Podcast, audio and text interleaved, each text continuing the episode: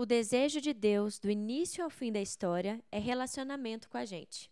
E antes de qualquer coisa, o talento que ele te deu foi dado a você para colaborar com seu encontro com Deus, para você curti-lo mais, sabe?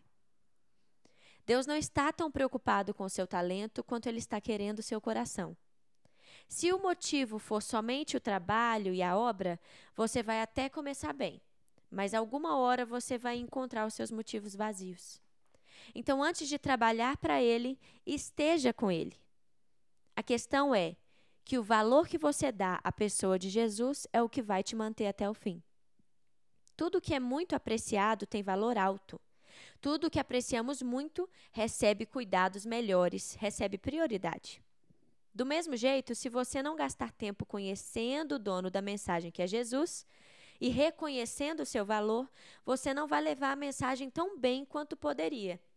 Quanto mais eu conheço de dentro para fora o valor do dono da mensagem, com mais clareza, cuidado e intensidade, eu vou levar essa mensagem.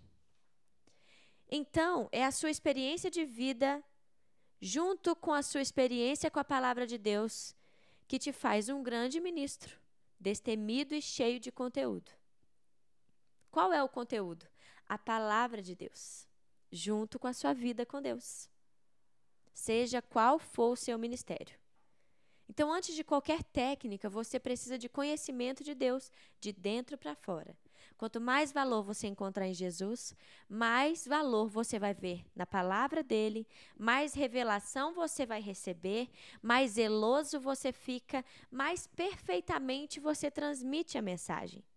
Isso é o que te enche de cuidado com a igreja, com as pessoas e com tudo que é importante para Deus o povo perece por falta de conhecimento. Do mesmo jeito, nós começamos bem e terminamos mal por não ter conhecimento bastante para nos sustentar. No Salmo 25,14, Deus diz que Ele nos revela segredos. Ele revela segredos àqueles que o temem. Então, tem como você trazer o novo de Deus para sua igreja, para sua cidade, para sua casa, à medida que você conhecer mais Jesus. Conhecendo sobre Jesus, quem Ele é e o seu amor, nós seremos cheios de toda a plenitude. Então hoje eu quero te convidar a gastar tempo conhecendo Jesus, para depois trabalhar para Ele.